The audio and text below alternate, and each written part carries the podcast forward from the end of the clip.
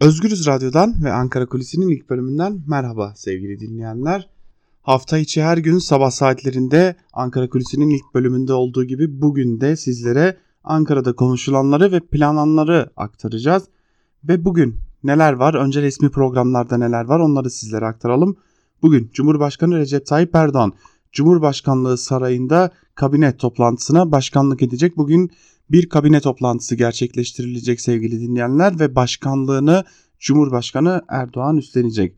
Yine aynı zamanda bugün Aile Çalışma ve Sosyal Hizmetler Bakanı Zehra Zümrüt Selçuk İsviçre'de Uluslararası Çalışma Örgütü'nün 108. Uluslararası Çalışma Konferansı'nda genel kurula hitap edecek. Çevre ve Şehircilik Bakanı Murat Kurum ise Türkiye Belediyeler Birliği meclis toplantısına katılacak. Ve aynı zamanda İstanbul seçimlerinde adeta bir adaymış gibi sürekli olarak ön planda olan adeta bir adaymış gibi propaganda faaliyeti yürüten İçişleri Bakanı Süleyman Soylu da uyuşturucu madde kullanımını önleme kısa film yarışması ödülleri ve motosiklet teslim törenine Giresun Dernekler Federasyonu buluşmasına katılacak. Aslında en dikkat çekici program ise Milli Savunma Bakanı Hulusi Akar'a ait olacak. Hulusi Akar özellikle de gündemde olan askerlik yasa tasarısına ilişkin olarak çeşitli temaslarda bulunacak. Cumhuriyet Halk Partisi, MHP ve İyi Parti meclis gruplarını ziyaret edecek Hulusi Akar. Ancak İyi Parti, CHP ve MHP'nin aksine HDP grubu ile herhangi bir teması olmayacak. Ancak biliyoruz ki Halkların Demokratik Partisi yani HDP Türkiye Büyük Millet Meclisi'nin 3. büyük partisi ancak HDP grubuyla bir teması olmayacak. Bugün yine AKP Genel Başkanı Numan Kurtulmuş AKP Sarıyer ilçe başkanlığını ziyaret edecek. CHP'de ise CHP Genel Başkan Yardımcısı ve parti sözcüsü Faik Öztrak partisinin genel merkezinde bir basın toplantısı düzenleyecek ve gündeme ilişkin değerlendirmelerde bulunacak. Yine CHP'de ekonomi masası üyeleri Genel İş Sendikası İstanbul Şube yönetimleriyle bir araya gelmeyi planlıyor. Öte yandan Türkiye Büyük Millet Meclisi'nde ise özellikle de genel kurulda ise yeni askerlik sistemini düzenleyen asker alma kanunu sistemi teklifinin görüşmelerine de devam edilecek. Türkiye Cumhuriyeti Merkez Bankası ise bugün haftalık para ve banka istatistiklerini açıklayacak. Yine TÜİK ise Nisan ayı kümes hayvancılığı ile süt ve süt ürünleri üretimi istatistiklerini açıklaması bekleniyor. Dışişleri Bakanı Mevlüt Çavuşoğlu ise Fransız mevkidaşı ile görüşecek. İki bakanın ortaklaşa bir basın toplantısı düzenlemesi de bekleniyor sevgili dinleyenler. Peki Ankara'da neler konuşuluyor? Biraz da oraya değinmek gerekiyor. Cumhurbaşkanı Erdoğan uzun sürenin ardından ilk defa sessizliğini bozdu ve önemli açıklamalarda bulundu. Özellikle S-400'lere ilişkin Amerika'dan gelen mektubun ardından Türkiye Cumhuriyeti hükümetinde ciddi bir sessizlik hakimdi. Cumhurbaşkanı Erdoğan bu noktada son noktayı koydu. Bu iş bitti dedi ve bir ay sonra da teslimatın başlayacağına vurgu yaptı Cumhurbaşkanı Erdoğan. Ancak Cumhurbaşkanı Erdoğan'ın konuşmasında dikkat çeken bölüm ise göbeğimizi kendimiz keseceğiz şeklinde mealen çevrilebilecek sözleriydi ki bu sözler aynı zamanda Amerika'nın S-400'ler konusunda dile getirdiği yaptırımlara karşı da ortaya çıkan bir tepki olarak gün yüzüne çıkmış durumda. Öyle görünüyor ki S-400'ler konusunda Amerika Birleşik Devletleri'nden gelen tüm açıklamalara ve tüm uyarılara rağmen Türkiye Cumhuriyeti Rusya'dan S-400 hava savunma sistemlerinin alımına ilişkin olarak vazgeçme politikasının yerine S-400'lere ilişkin çok daha net bir politika sergileyecek ve S-400'lerin tamamlandığını, S-400'lerin teslimatının tamamlanacağını dile getirecek. Ancak S-400'ler konusunda Ankara'da konuşulan önemli bir konu var. S-400'lerin teslimatının ardından ikinci bir sevkiyatın gerçekleştirilmesi uzun süre konuşulmuştu. Öyle görünüyor ki S-400'lerin ilk sevkiyatının gerçekleşmesinin ardından S-400'lere ilişkin ikinci alımın gerçekleşip gerçekleşmeyeceği önemli bir soru işareti olarak Ankara'nın gündeminde duruyor. Öte yandan Cumhurbaşkanı Erdoğan uzun sürenin ardından seçimlere ilişkin de konuştu. Oy hırsızlığından bahsetti. İstanbul'un mealen söylemek gerekirse CHP'ye teslim edilmemesi gerektiğine dair de değerlendirmelerde bulundu sevgili dinleyenler. Cumhurbaşkanı Erdoğan uzun süre seçimlere ilişkin sessiz kalmıştı. Bu sessizlik çeşitli söylemlere ve çeşitli kulis bilgilerine yol açmıştı. Öyle görünüyor ki Cumhurbaşkanı Erdoğan İstanbul seçimlerinde ilerleyen günlerde biraz daha ön plana çıkmaya çalışacak. Ancak tüm bunlara rağmen İstanbul Büyükşehir Belediyesi'nin AKP'li adayı Binali Yıldırım'ın her ne olursa olsun AKP'nin adayı olarak Cumhurbaşkanı Erdoğan'dan daha fazla ön planda olacağı da belirtilen ve aktarılan kulisler arasında yer alıyor. Aslında özellikle İstanbul seçimlerine ilişkin olarak bir takım kulislerde ve bir takım değerlendirmelerde bulunmak elzem gibi görünüyor. Özellikle AKP'nin adayı Binali Yıldırım son dönemlerde ön planda olmaya çalışsa da gazetecilerin kendisine ulaşması, kendisine soru sorması, soru sorması ve aynı zamanda halk ile teması hala bir AKP'li başbakan, AKP'li meclis başkanı ve dahi AKP'li cumhurbaşkanı şeklinde ilerliyor. Binali Yıldırım'ın hala halk ile temasının arasında önce korumaları ardından yandaş medya ve son olarak da AKP'li çevrelerin yer alması nedeniyle bu noktada Binali Yıldırım'ın hala İstanbul'da tam olarak seçmenle doğrudan doğruya sağlıklı bir iletişim kuramadığı ve bunu konunun da AKP içerisinde çeşitli tartışmalara ulaştığı belirtiliyor. Öte yandan Ekrem İmamoğlu'nun ise bilinçli bir politika güderek sık sık basın açıklamaları gerçekleştirdiği ve bu basın açıklamalarında da aynı zamanda basından sorular alarak tam anlamıyla gündeme gelmeye çalıştığı belirtiliyor. Bu gündeme gelme çabasının özellikle de AKP'nin 31 Mart yerel seçimlerinde Ekrem İmamoğlu'nun İstanbul Büyükşehir Belediyesi'ni kazanmasının ardından İmamoğlu'nu yok sayan bir politika izlemesi ve aynı zamanda yandaş medyanın da bu yok sayan politikaya çanak tutması nedeniyle tüm bunlardan ötürü Ekrem İmamoğlu'nun daha fazla gazetecilerle iç içe vakitler geçirmeye çalıştığı önemli bilgiler arasında Ankara Kulisi programını hazırlarken çeşitli temaslarda bulunduğumuz özellikle Ekrem İmamoğlu'nun tüm temaslarını, tüm mitinglerini ve tüm halk toplantılarını takip eden gazetecilerden aldığımız bilgilere göre Ekrem İmamoğlu halk ile buluşmalarının çok daha fazla basında yer alabilmesi amacıyla özellikle de AKP tarafından medyanın %95'ini takip eden ve kontrol altında tutan AKP tarafından bilinçli olarak gündeme getirilmemesinin karşısında bilinçli olarak gazetecilerden çok daha fazla sorular aldığı ve tüm bu yolla da daha fazla medyada yer alma çabasına giriştiği de önemli bilgiler arasında gazeteciler Ekrem İmamoğlu'nun bu şekilde gündemde yer bulmaya çalıştığına da sıklıkla değiniyorlar. Evet sevgili dinleyenler İstanbul'un yenilenecek seçimlerine çok az bir süre kaldı. 10 günlük bir süre içerisinde önümüzdeki pazar gününde de Cumhurbaşkanı Recep Tayyip Erdoğan'ın belki de izin vermesiyle birlikte AKP'nin İstanbul Büyükşehir Belediye Başkan adayı Binali Yıldırım ile CHP İstanbul Büyükşehir Belediye Başkan adayı ve seçilmiş başkanı Ekrem İmamoğlu İsmail Küçükkaya moderatörlüğünde bir tartışma gerçekleştirecekler.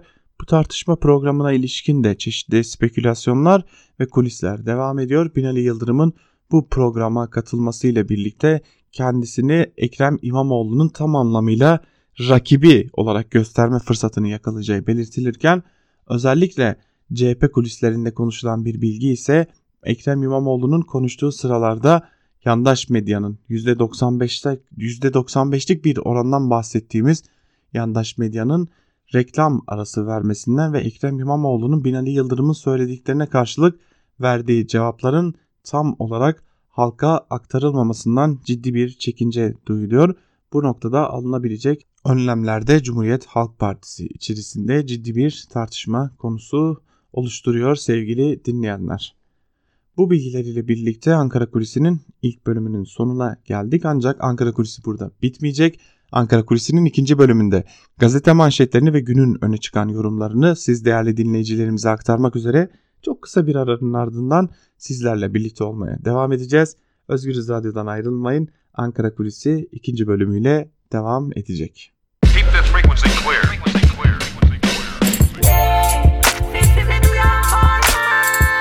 Altan Sancar, Ankara Kulüsi.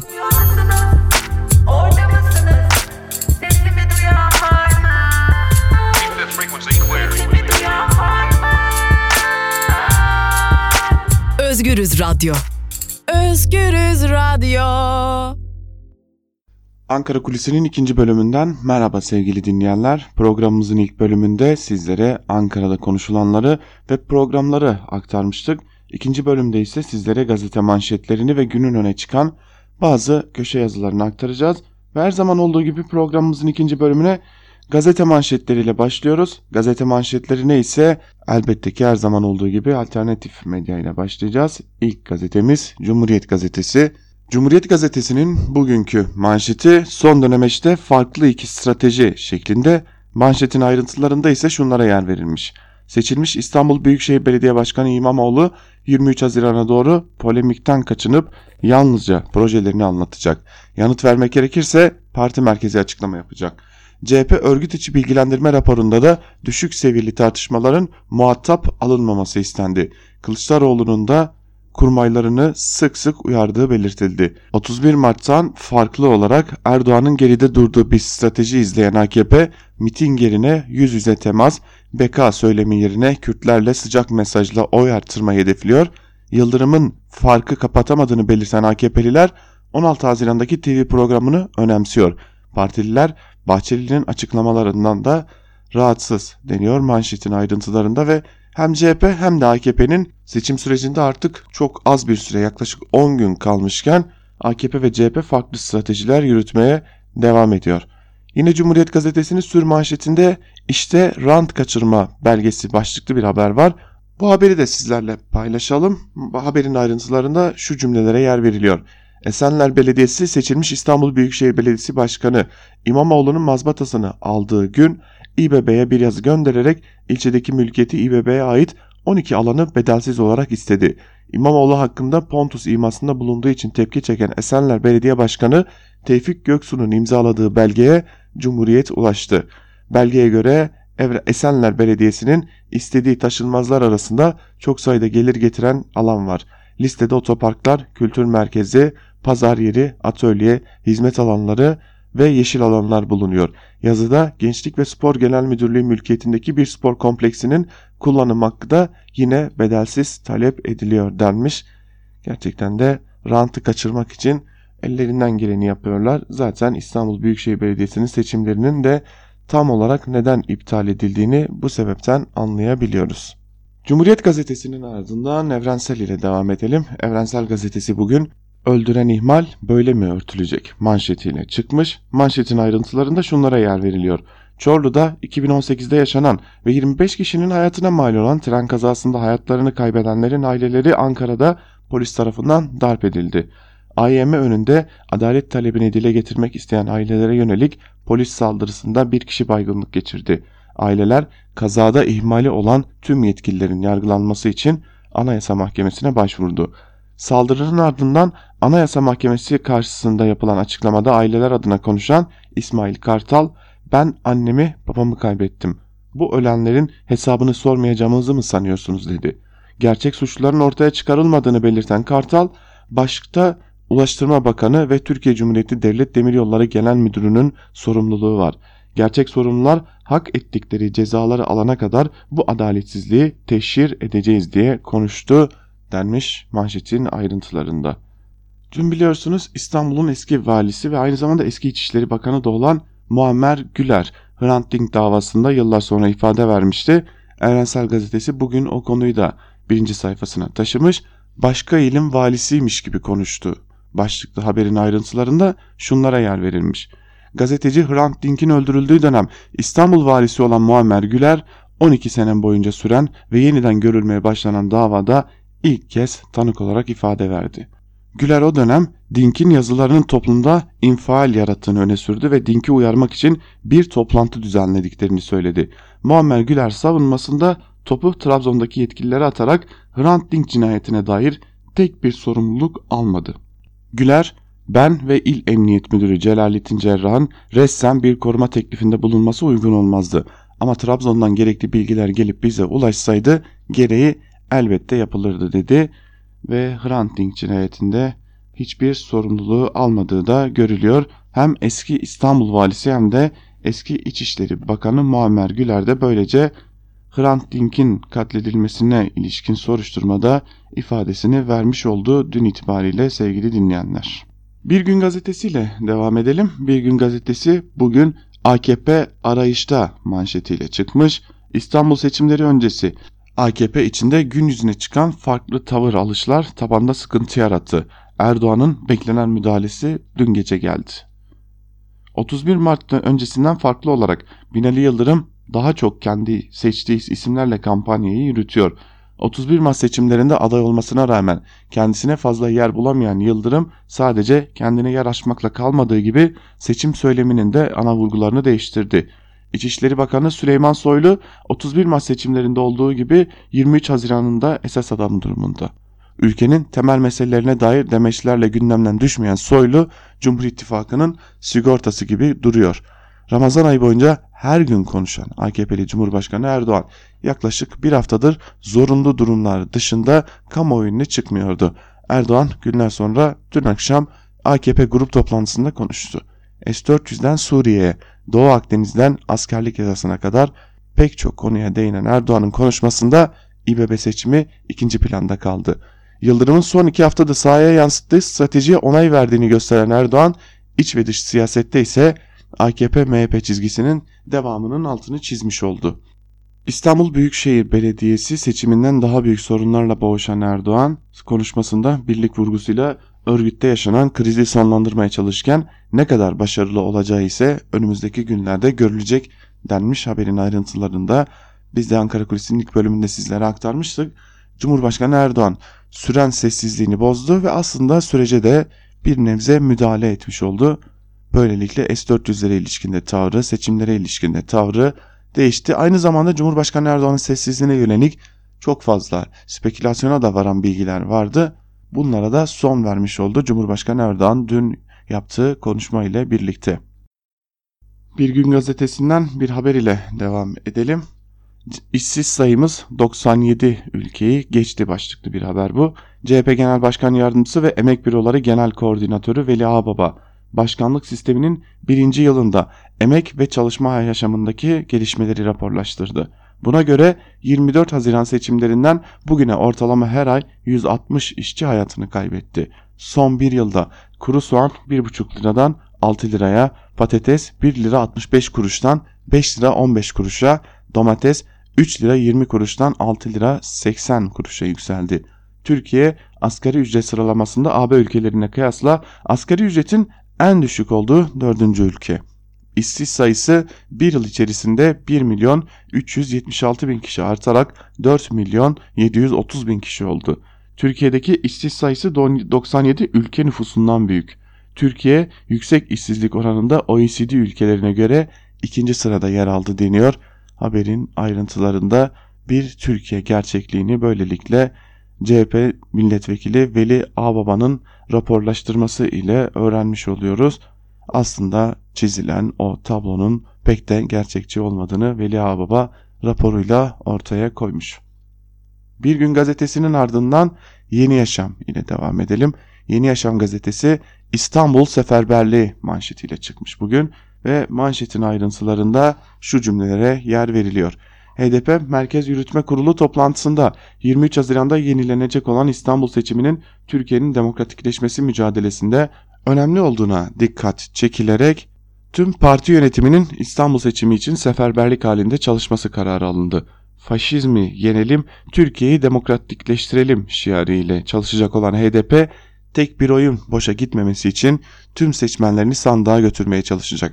HDP eş başkanı Sezai Temelli de 31 Mart'ta İstanbul'da 900 bin HDP seçmeninin oy kullanmasına rağmen sandığa gitmeyen 230 bin HDP'li olduğunu hatırlatarak bu seçmenleri sandığa gitmeye ikna edeceklerini söyledi. Temelli, sahadan gelen veriler de olumlu. Biz HDP seçmeninin daha büyük kısmının sandığa gitmesini sağlayacağız dedi. Temelli Binali Yıldırım'ın Diyarbakır'da verdiği mesajı da samimi bulmadı. Evet HDP aslında son dönemde görüştüğümüz birkaç milletvekiline ilişkin bu bilgiyi rahatlıkla paylaşabiliriz. HDP'nin birçok milletvekili bugün İstanbul'un dışına dahi çıkmayarak seçim çalışması yürütüyorlar. Geçtiğimiz günlerde aradığımız sadece İstanbul milletvekilleri değil aynı zamanda çeşitli illeri milletvekilleri de adeta İstanbul'a çıkarma yapmış durumdalar. Hiçbir etkinliğe, şehir dışındaki hiçbir etkinliğe de gitmiyorlar ve böylelikle İstanbul'da HDP'li seçmenin daha fazla konsolide olması için çok ciddi bir çaba yürütüyorlar diyebiliriz. Yeni Yaşam gazetesinin ardından Sözcü ile devam edelim. Sözcü'nün bugünkü manşetinde ise Bakalım mahkeme yarın ne diyecek sözleri yer alıyor. Sözcü attığı manşetler ve yazıları yüzünden 2 yıldır FETÖ'cü olmakla suçlanıp yargılanıyor. Davada sona gelindi. Türkiye ve dünyanın gözü bu davada. Çünkü karar Türkiye'deki gazeteciliğin geleceğini belirleyecek diyor. Sözcü gazetesine ilişkin devam eden yargılamaya dair ayrıntıları veriyor. Onları da sizlerle paylaşalım. Çıktığı günden bu yana 12 yıldır Atatürk çizgisinden milim sapmayan Sözcü'ye 19 Mayıs 2017'de operasyon başlatıldı. Başta sahibi Burak Akbay olmak üzere 8 gazeteciye FETÖ'cü suçlaması yöneltildi. Delil olarak sadece haber ve yazıları gösterildi. Yani Türkiye'de gazetecilik yargılanmaya başlandı. Dava sürecinde Atatürk düşmanı bilirkişiye itibar edilip Burak Akbay'ı aklayan bilirkişi raporu görmezden gelindi. Yine de suçlamalar tek tek çürütüldü. Suçlayan tanıklar bile olumlu ifade verdi. Şimdi söz yargının denmiş Sözcü gazetesinin manşetinde. Ancak bir şey hatırlatmak gerekiyor. Sözcü gazetesinin birazcık da olsa küçük bir kusuru mu demek lazım bilmiyorum ama Türkiye'de gazeteci yargılamaları devam ederken Sözcü gazetesi çok sessiz kalmıştı. O dönemde hatta yargılanan kimi gazetecilerin gazeteci olmadığını dahi dile getirmişti ne yazık ki. Evet keşke başlarına gelmeden de bu gerçekliğin Türkiye'de gazeteciliğin yargılana, yargılandığını, Türkiye'de adaletin gazetecilere korku salmak için kullanıldığını görebilselerdi ve dileriz umarız ki Sözcü gazetesi bu iftiradan kurtulur ve tüm bu suçlamalardan beraat ile sonuçlanır ve Türkiye'de gazeteciliğe bir darbe daha indirilmez. Sözcü gazetesinin ardından karar ile devam edelim. Karar gazetesinin bugünkü manşetinde bari acıya saygı duyun sözleri yer alıyor. Çorlu'da ihmallerle meydana gelen tren kazasında hayatını kaybeden 25 kişinin yakınları Anayasa Mahkemesi önünde açıklama yapmak istedi. Ancak polis acılı aileleri anlaşılmaz şekilde sert müdahaleyle engelledi. Faciada torununu kaybeden bir dedeyi hastanelik eden ayıp kamuoyu vicdanını yaraladı. Protestoya izin verilse ne kaybedilirdi dedirtti. Karar gazetesi de Çorlu tren kazasında daha doğrusu katliamında hayatını kaybedenlerin ailelerinin yapmak istediği o açıklamaya polisin sert saldırısını bugün manşetine taşımış. Karar gazetesinin ardından Yeni Çağ ile devam edelim. Yeni Çağ gazetesi ise bugünkü manşetinde şu sözlere yer vermiş. PKK deyip ekümeniklik ilan ediyor diyor Yeni Çağ gazetesi bugünkü manşetinde. Manşetin ayrıntılarında ise şu cümlelere yer veriliyor. İyi Parti Genel Sekreteri Paçacı, AKP'nin İstanbul Büyükşehir Belediye Başkan adayı Binali Yıldırım'ın oy devşirmek için yaptığı açıklamaları bu ifadeyle eleştirdi. Cihan Paçacı, AKP yerel seçimlerde 3-5 oy fazla alabilmek için bebek katili ve onun örgütüyle görüşme trafiğini hızlandırdı. İstanbul'u kazanmak amacıyla güvenliğimizi ve ekonomiyi riske atmayı göze almışlar. Bu oyunun baş aktörü de Binali Yıldırım'dır demiş ve Yeni Çağ gazetesi de Cihan Paçacı'nın bu sözlerini manşetinden okurlarına ulaştırmış. Biraz da yandaş gazetelere göz atalım. Yandaş gazetelerde ne var onu da sizlerle paylaşalım. İlk olarak Hürriyet gazetesine bakalım. Hürriyet gazetesinin bugünkü manşetinde Amerika'ya Bakırköylü başpiskopos sözleri yer alıyor. İstanbul Bakırköy doğumlu askerliğini İskenderun'da yapmış Rum kökenli Türk vatandaşı Lamriniadis Amerika'daki Ortodoks ve Rum cemaatinin yeni başpiskoposu seçildi deniyor. Lamriniadis'in nasıl seçildiği ve bu seçimin Türkiye açısından önemini hürriyete anlattığı belirtilen haberde şunlara yer verilmiş. ABD başpiskoposunu her zaman Fener Rum Patrikhanesi seçiyor.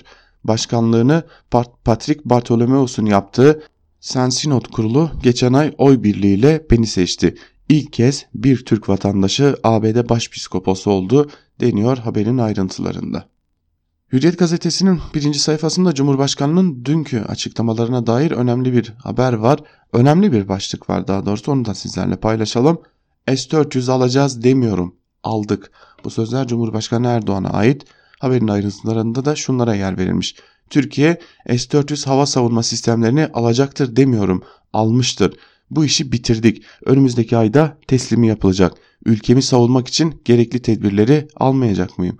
Uygun fiyat ve ortak üretime de geçebilme sözüyle sözleşmemizi imzaladık. Bugüne kadar F-35 projesine 1 milyar 250 milyon dolar ödeme yaptık.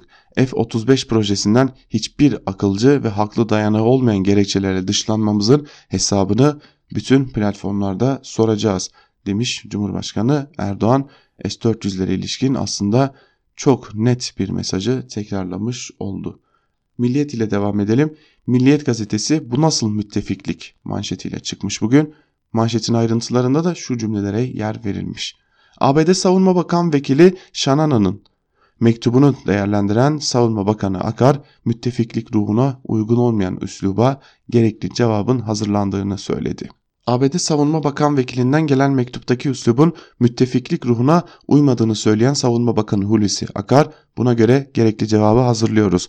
Bu konuda ilgili kurumlarla koordinasyonlarımız sürüyor. Ayrıca bu ayın sonunda Brüksel'de NATO Savunma Bakanları toplantısı var.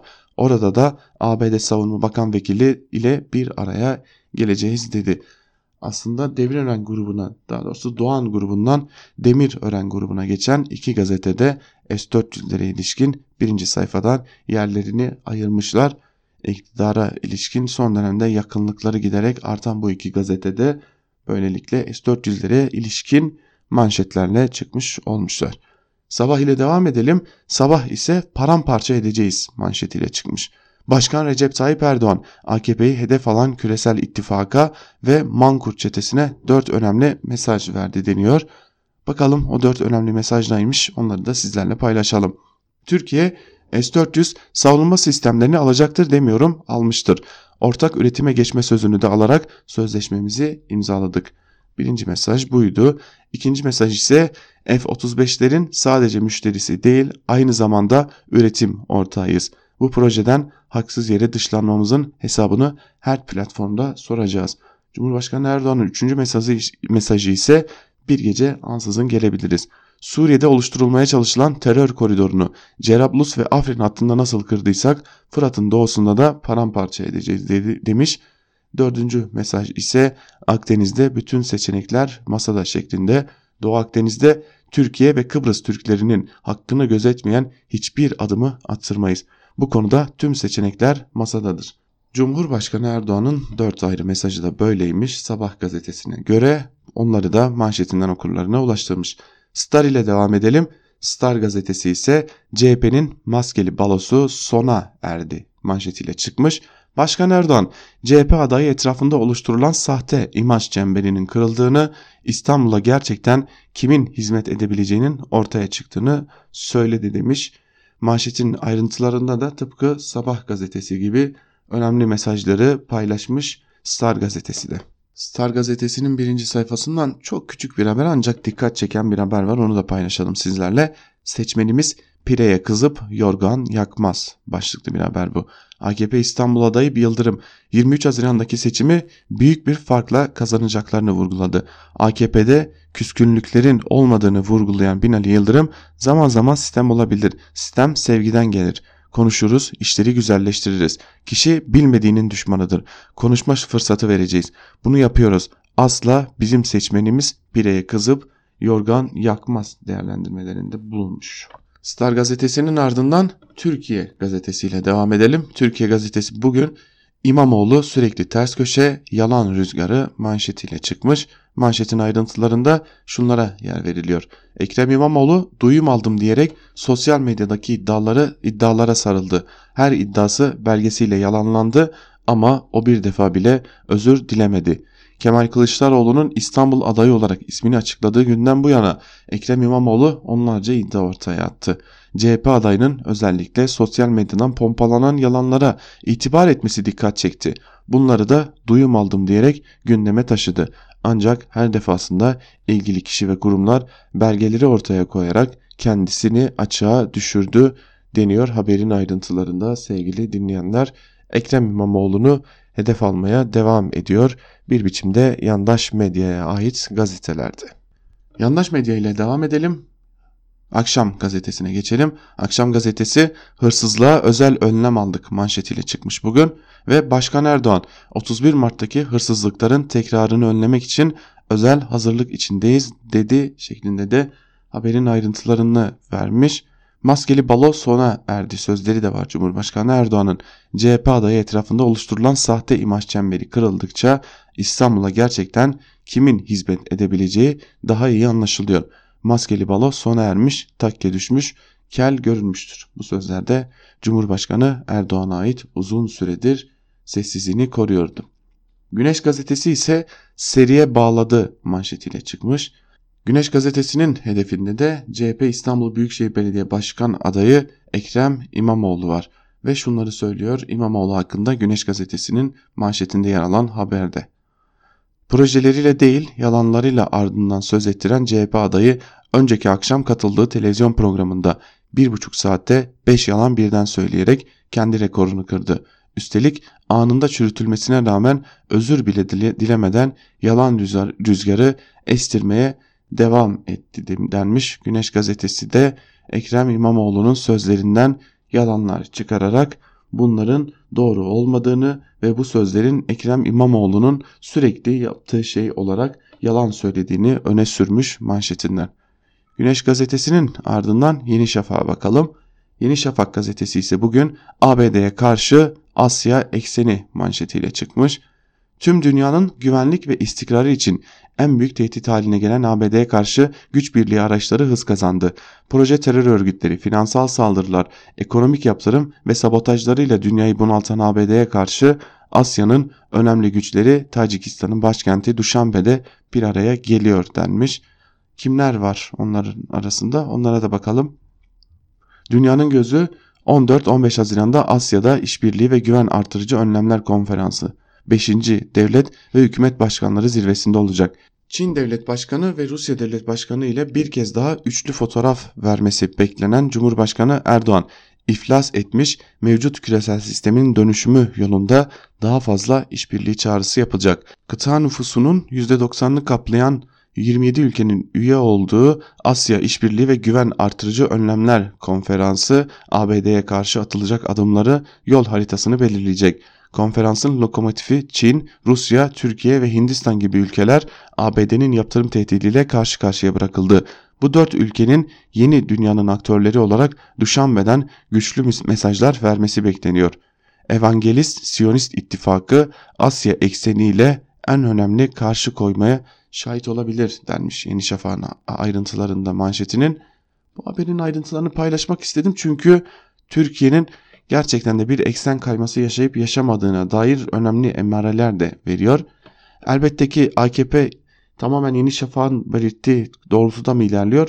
Bu ilerleyen dönemlerde ortaya çıkacak ancak Yeni Şafak gazetesinin bu manşeti belki de Türkiye'de yaşanan eksen kaymasını önemli bir biçimde ortaya koyan manşetlerden biri. Akit'e geçelim. Yeni Akit gazetesi bugün ABD'ye direnen hep kazanır manşetiyle çıkmış ve şunları söylüyor manşetin ayrıntılarında. Küresel eşkıya Amerika ülkelere istediğini yaptırmak için tehdit edip ambargo uyguluyor. Ancak ABD karşısında dik duran ülkeler kazanıyor. Amerika S-400'ler konusunda Türkiye'ye diz çöktüremedi. Fırat Kalkanı ve Zeytin Dalı harekatlarını durduramadı. 15 Temmuz darbe girişiminde başarılı olamadı deniyor. Akit'in manşetinde de ve Akit gazetesi de Türkiye'nin başına gelen her olumsuzluktan ABD'yi daha doğrusu da Batı dünyasını sorumlu tutan bir manşetle çıkmış oluyor bugün sevgili dinleyenler. Biz de Akit gazetesiyle birlikte gazete manşetlerini burada noktalayalım ve günün önemli öne çıkan bazı köşe yazılarını sizlere aktarmaya başlayalım.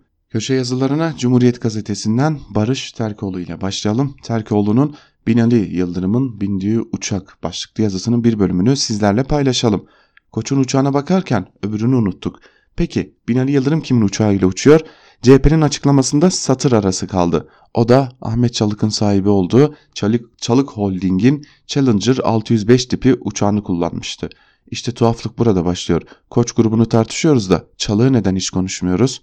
Eminim pek çok kişi AKP'den önce adını bile bilmiyordu daha çok Türkmenistan merkezli yatırımlarıyla büyümüştü. Erdoğan döneminde medyadan enerjiye, inşaattan madenciliğe bir dev oldu. 31 Mart 2007'de kaderi bir, kez daha değişti. Şirketin CEO'luğuna damat Berat Albayrak getirildi. Çalık grubunun adı Albayrak ile anılır oldu. Devlet destekli birçok projeyi alarak hızla büyüyen grup TMSF'nin Aralık 2007'de satışa çıkardığı Sabah ATV'yi 1.1 milyar dolara kapattı. Kredi için ise devlet imkanları seferber edildi. 3 yıl ödemesiz ve 10 yıl vadeli kredi Halkbank ve Vakıfbank'tan sağlandı. Ya sonra Çalık sabah grubunu tuhaf şekilde 17-25 Aralık operasyonlarının olduğu hafta sattı. Doğal olarak satış AKP FETÖ kavgasının göbeğine düştü. Bu arada Albayraklar satıştan sonra da ATV Sabah grubuna katılıp medyanın kaderini belirlemeye devam etti. Geçelim konumuza. Çalık'ın adı yıllarca Fethullahçılarla anılmıştı. Öyle ki satılmadan önce Sabah ATV Zaman STV grubu olarak yazılıyordu. Nedeni sadece Sabah ATV'nin Gülen'i öven yayınları değildi. Zaman gazetesinin künyesinde imtiyaz sahibi Ali Akbulut yazıyordu. Akbulut zamandan aksiyona STV'den Cihan Haber Ajansı'na kadar tüm FETÖ medyasını barındıran Feza gazeteciliğin sahibiydi. Üstelik Bank Asya'nın sermayesi de FETÖ imamı Akbulut'un elindeydi. Peki Akbulut ile Çalık'ın ne ilişkisi var? Keşke sermaye evliliklerinin kitabını yazsak. Akbulut, Çalık'ın kız kardeşi Şükran Hanım'ın eşi yani Çalık'ın eniştesi. Öte yandan bu akraba evliliği, bu bir akraba evliliği. Zira Çalık ile Akbulut aynı zamanda teyze çocukları. Sadece akrabalık bağı değil. Ali Akbulut bir zamanlar Çalık grubu şirketlerinde yönetim kurulu üyesiydi. Çalık Enerji Sanayi ve Ticaret Anonim şirketinde, GAP Güneydoğu Tekstil Sanayi Ticaret ve Anonim şirketinde, GAP İplik Sanayi ve Ticaret Anonim Şirketi ile GAP İnşaat Yatırım ve Dış Ticaret Anonim Şirketi'nde ve daha birçok Çalık grubu şirketinde Akbulut Çalık'ın eski yönetim kurulu üyesi olarak görülüyor. CHP milletvekili Mahmut Tanal'ın Çalık Holding'e ait uçakla ilgili açıklamalarında bir ayrıntı daha var. TC CLH 605 tescil kodlu uçak FETÖ firarisi iş adamı Faruk Bayındır'ın havacılık şirketi Tarkim'in hangarındaydı. Devlet 15 Temmuz sonrası Tarkim'in hangarına dolayısıyla içindeki uçaklara el koydu, mühürledi. Şu uçak işlerini, uçma işlerini baştan mı konuşsak? Ne dersiniz diye de soruyor Barış Terkolu yazısının sonunda.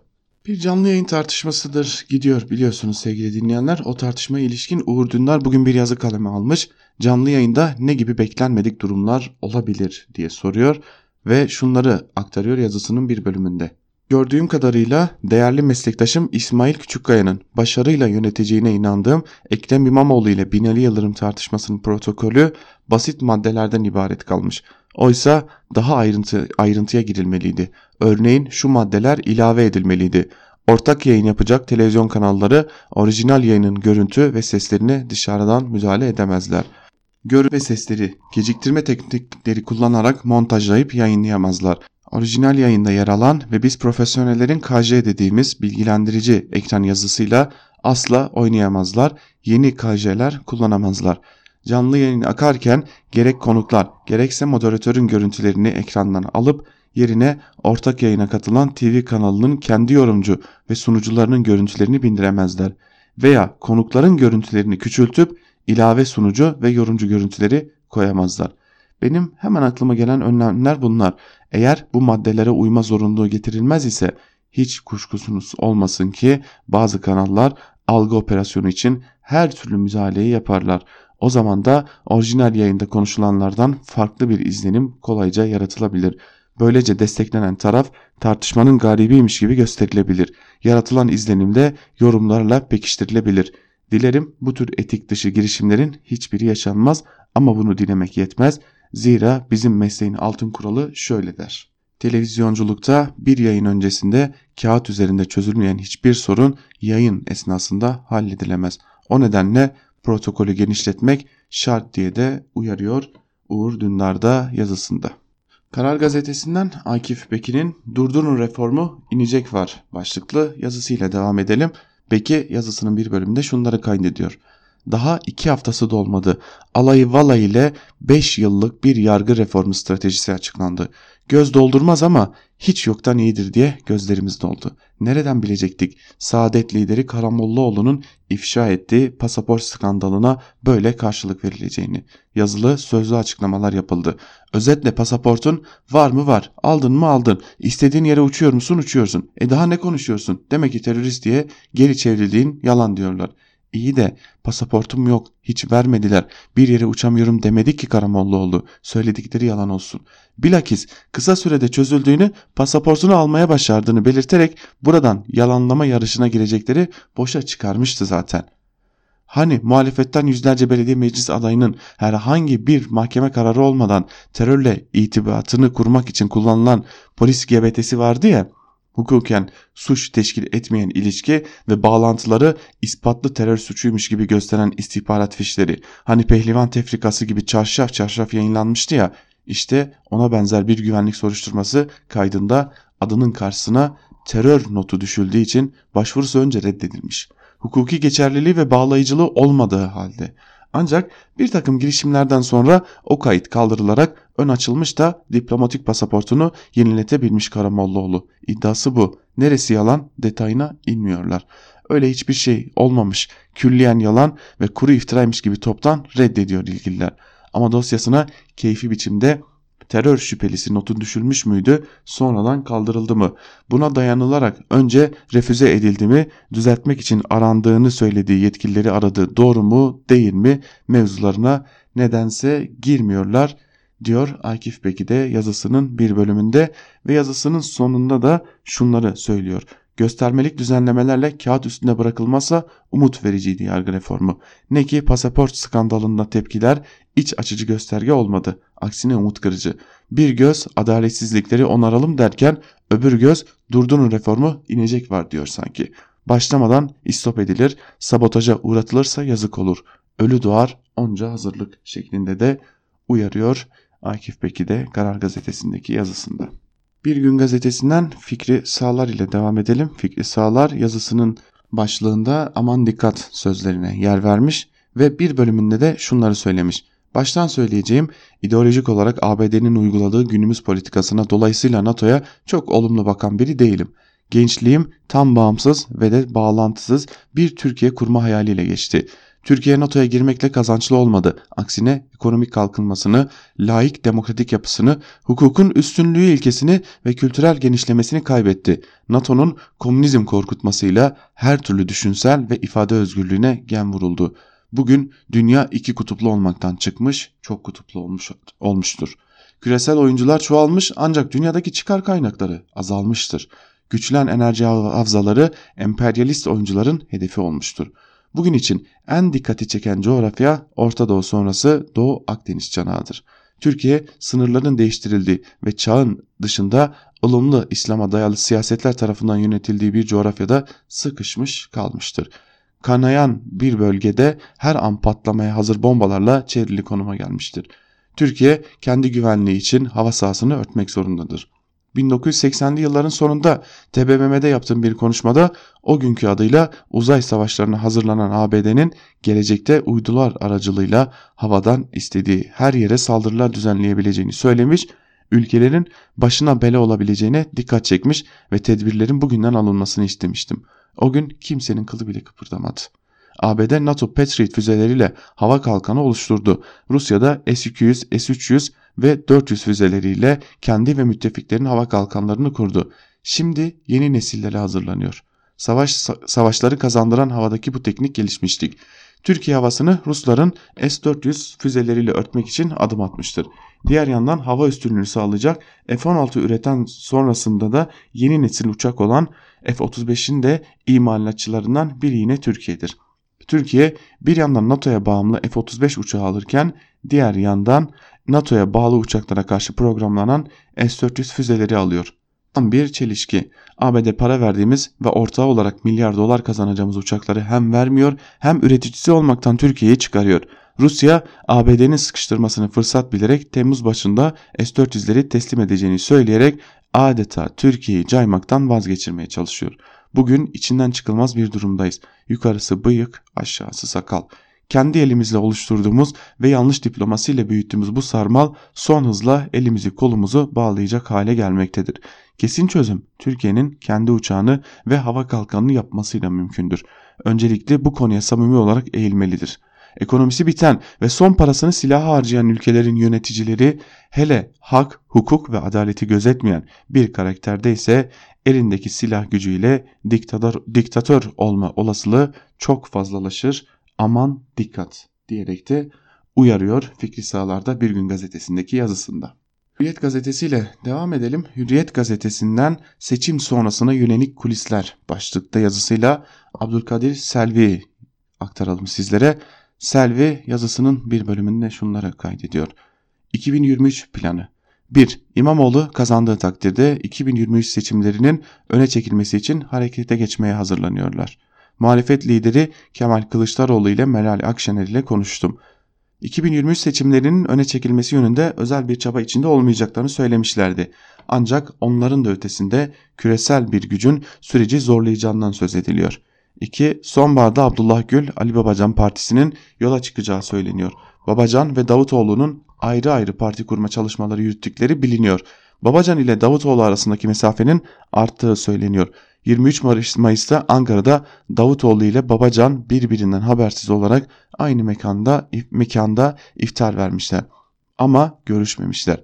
Ne Babacan aşağı indi ne Davutoğlu yukarı çıktı. Selamlaşmadan mekan, mekandan ayrıldılar denildi. 24 Haziran 2018 seçiminde muhalefetin ortak Cumhurbaşkanı adayı olmayı planlayan Abdullah Gül, Kemal Kılıçdaroğlu ve Temel Karamollaoğlu'nun desteğini almasına rağmen Meral Akşener engelini aşamamıştı. Gül'ün 2023 seçimlerinde Cumhurbaşkanlığının gücünü arttırmayı planladığı yorumu yapılıyor. 2023 yılına daha 4 yıl var. O zamana kadar köprülerin altından çok sular akar. Değil 4 yıl, 4 ay önce şu an yaşadıklarımızı tahmin edebiliyor muyduk? 4 ay önce Ekrem İmamoğlu diye bir siyasi figür var mıydı? Erdoğan, Gül, Babacan ve Davutoğlu partilerini küresel ittifakın bir parçası olarak tanımladı. Karşımızda küresel bir ittifak ve onlarla hareket eden mankurtlar çetesi var dedi. Erdoğan daha önce bu trenden inenler bir daha binemez demişti. Artık o aşamanın geçildiğini görmüş. O nedenle yeni parti kuracakları küresel ihanetin bir parçası olmakla itham etti. Belli ki yeni parti kuracaklara karşı savaş açacak ve onları kendisini devirmek için plan yapan Amerika ve İngiltere'nin adamları olarak gösterecek. 23 Haziran sonrasında plan yapanların Erdoğan'ın hamlelerini görmeden harekete geçmelerinde, geçmemelerinde yarar var. Yoksa boş havuza atlamış olurlar diyor Abdülkadir Selvi de Hürriyet gazetesindeki yazısında. Hürriyet gazetesinde kalalım. Hürriyet gazetesinden Sedat Ergin'in yargı reformundan hapisteki cumhuriyetçilere iyi haber var başlıklı yazısının bir bölümünü sizlerle aktaralım. Adalet Bakanı Abdülhamit Gül meseleyi şöyle anlatıyor. Diyelim ki aynı dosyada sanıklardan bir kısım istinafta bir kısım Yargıtay'a gidiyor. Diyelim ki Yargıtay'da inceleme yapıldı, Yargıtay dosyayı bozdu yani suç, suç yok dedi. Bu arada istinafta cezaları kesinleşen kişiler cezaevine girdiler. İki yıl sürdü Yargıtay. Cezaevinde yattılar. Yargıtay dedi ki ya burada bir suç yok. Gül ardından şöyle soruyor. O zaman istinafta kesinleşenlerin günahı ne?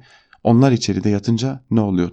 Bu alıntıyı Gül'ün 31 Mayıs tarihinde Habertürk'te Didem Arslan'a verdiği mülakatın video kaydından satırı satırına aktarıyorum. Didem Arslan da kamu vicdanı bu rahatsızlığı nasıl giderecek diye karşı soru yöneltiyor. Bakan şöyle yanıtlıyor. Burada bizim düşüncemiz istinaf ve aynı dosyada Yargıtay'a giden sanıklar bakımından dosya Yargıtay'a gittiyse bekletici mesele olsun, Yargıtay sonucu beklesin, Yargıtay bunu onaylarsa o zaman infaz olsun diye düzenleme ihtiyacı olduğunu vurguladık. Bakan daha sonra TBMM'ye sunulacak yargı reformu paketinde bu düzenlemenin yer alacağını belirterek adalet onu gerektirir şeklinde konuşuyor. Gül'ün açıklamaları gündeme gelen konu Cumhuriyet gazetesi davası nedeniyle halen Kandıra cezaevinde hapis yatmakta olan 6 arkadaşımızın durumunu yakından ilgilendiriyor. Davada mahkum olan Cumhuriyet mensubu 14 sanıktan 6'sı cezaları 5 yılın üstünde olduğundan Yargıtay'a temiz hakkını kazandı ve hapse girmekten kurtuldu. Ancak sanıklardan 8'ine verilen cezalar 5 yıl sınırının altında olduğu için mahkumiyetleri kesinleşmiş oldu. Bunlardan 6'sı yani Musa Kart, Güray Öz, Önder Çelik, Hakan Kara, Mustafa Kemal Güngör, Emre İper 25 Nisan tarihinde ikinci kez cezaevine girdi. Bu gruptakiler daha önce 9 ay kadar hapis yatıp tahliye olmuşlardı. Aynı davada yüksek ceza alanların dışarıda kalması, daha az ceza alanların hapse girmesinin yarattığı tuhaf durum aylardır kamuoyu ile aynı zamanda yargı çevrelerini meşgul ediyor. Bakanın taahhüdünün ardından 30 Mayıs tarihinde açıklanan yargı reformu paketinde bu konuda spesifik bir düzenleme yer alıyor. Metnin hak ve özgürlüklerin korunması, geliştirilmesi başlıklı birinci bölümünden aynen şunlar şöyle deniyor. Bölge adliye mahkemelerince istinaf incelemesi sonucunda verilen kararların kesinlik sınırının ifade özgürlüğünü ilgilendiren maddeler açısından yenilen, yeniden belirlenmesi öngörülmektedir. Belgedeki ifadeyi bakanın açıklaması çerçevesinde değerlendirdiğimizde şunu anlamamız gerekiyor. Mevcut yasaya göre cezaları istinafta kesinleştiği için hapse girmek durumunda olan gazetecilerin aynı davanın diğer sanıkları hakkındaki yargıtay süreci sonuçlanıncaya kadar cezaevine girmeden bu kararı beklemeleri mümkün olacaktır. Biz de TBMM'nin elini çabuk tutmasını diliyoruz demiş Sedat Ergin de yazısının ilgili bölümünde. Ve son olarak Tafun Atay'ın T24'teki VIP Müslümanlığı başlıklı yazısını da paylaşalım sizlerle. Atay yazısının bir bölümünde şunları kaydediyor. Herkes Ekrem İmamoğlu'nun Ordu Giresun Havalimanı'nda valiliğin tasarrufuyla VIP'den geçirilmemesini sonrasında da küfürlü söz sarf etti mi etmedi mi? Bu, bunu tartışa dursun bir başka VIP kriz değilse de hadisesi hepimizin gözleri önünde sessiz sedasız geçip gidiverdi. Söz konusu görselde AKP'li Cumhurbaşkanı'nın katılımıyla önceki hafta Yeni Kapı'da gerçekleştirilen meşhur teravih temaşasında resmi adı Enderun teravihi ön safta 3 kişinin alnının secdeye değeceği yerde özel seccadeler göze çarpıyor.